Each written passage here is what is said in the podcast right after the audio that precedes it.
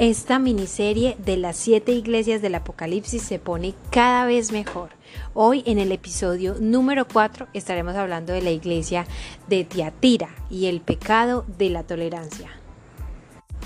Pero tengo unas pocas cosas contra ti, que toleras que esa mujer Jezabel, que se dice profetiza, enseñe y seduzca a mis siervos a fornicar y a comer cosas sacrificadas a sus ídolos esto lo encontramos en Apocalipsis 2.20.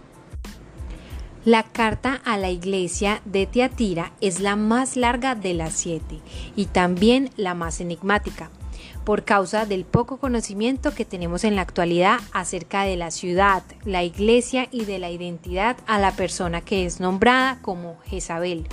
Como vimos en los episodios anteriores, nos estamos centrando en las correcciones que se les hace a la iglesia, ya que entrar en un estudio muy profundo de todos los componentes de cada carta sería muy extenso.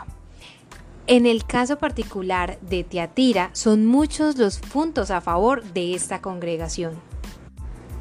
En el capítulo 2, verso 19 dice, Yo conozco tus obras y amor y fe y servicio y tu paciencia, y que tus obras postreras son más que las primeras.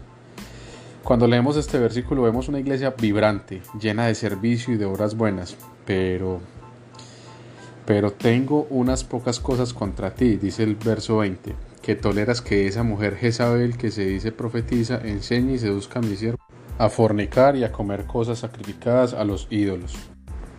Ahora que escuchamos esto, el cuadro rebosante de salud se empaña un poco. Hagamos una analogía con la salud física. Si vamos al chequeo médico y nos dicen sus pulmones, su hígado, sus riñones, su corazón, su sistema vascular y el sistema digestivo están muy sanos, Solo tenemos un problema. Usted tiene un tumor maligno en el cerebro que pone en riesgo su vida. Hasta que leemos el versículo 20, todo parece perfecto en la iglesia, parece la iglesia perfecta. Lo que Dios tenía contra Tiatira era poco, pero era grave. Vemos en las iglesias anteriores como Efeso y Pérgamo que el tema de las doctrinas corruptas era común, Hubo, hay y habrá un intento del enemigo de infiltrarse y debilitar a la iglesia desde adentro. ¿Por qué es particularmente peligroso aquí el tema de las falsas doctrinas? En Éfeso la iglesia las odia y las combate, mientras en Pérgamo tiene infiltrados a los que retienen estas doctrinas.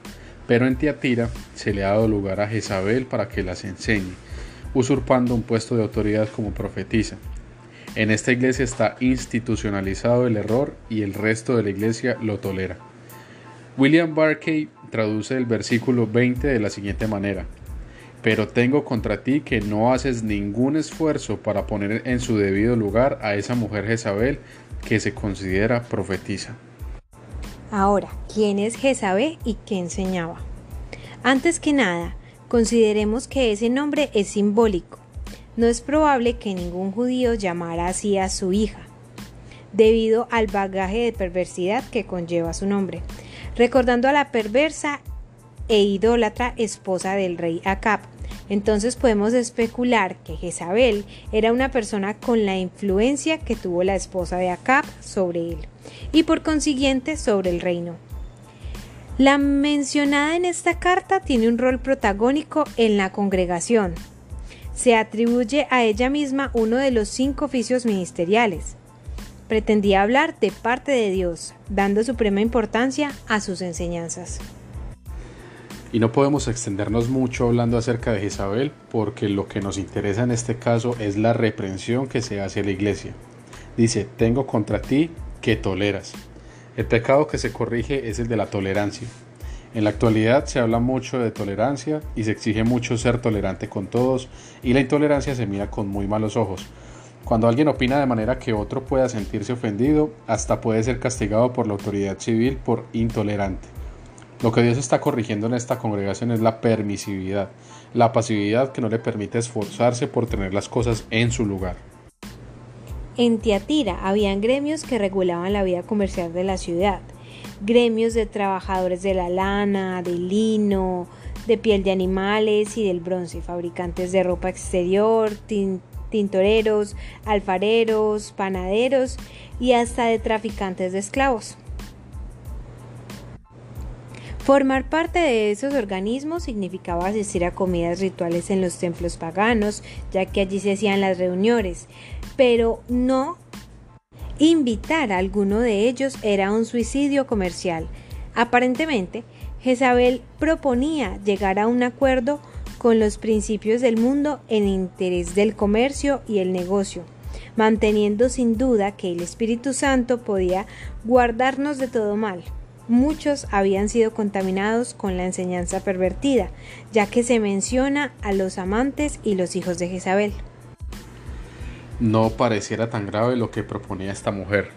No sería tan malo comer lo sacrificado a los ídolos si era con el fin de que no tuviera necesidades económicas en la iglesia.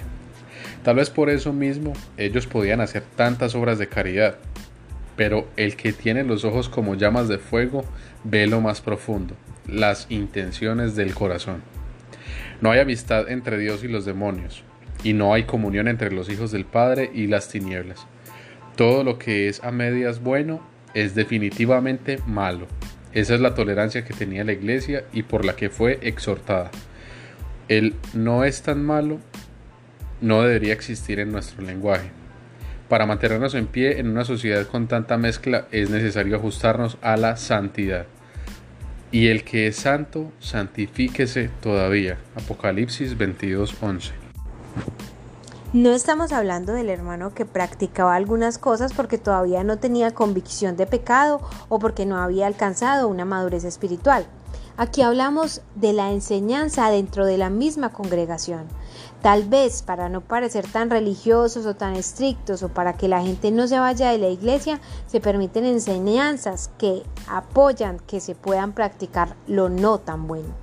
Es tiempo de esforzarnos en la santidad, de ajustarnos más que nunca a la voluntad y a la palabra del Padre, más allá de los beneficios que nos pueda dar el mundo y obedecer su palabra.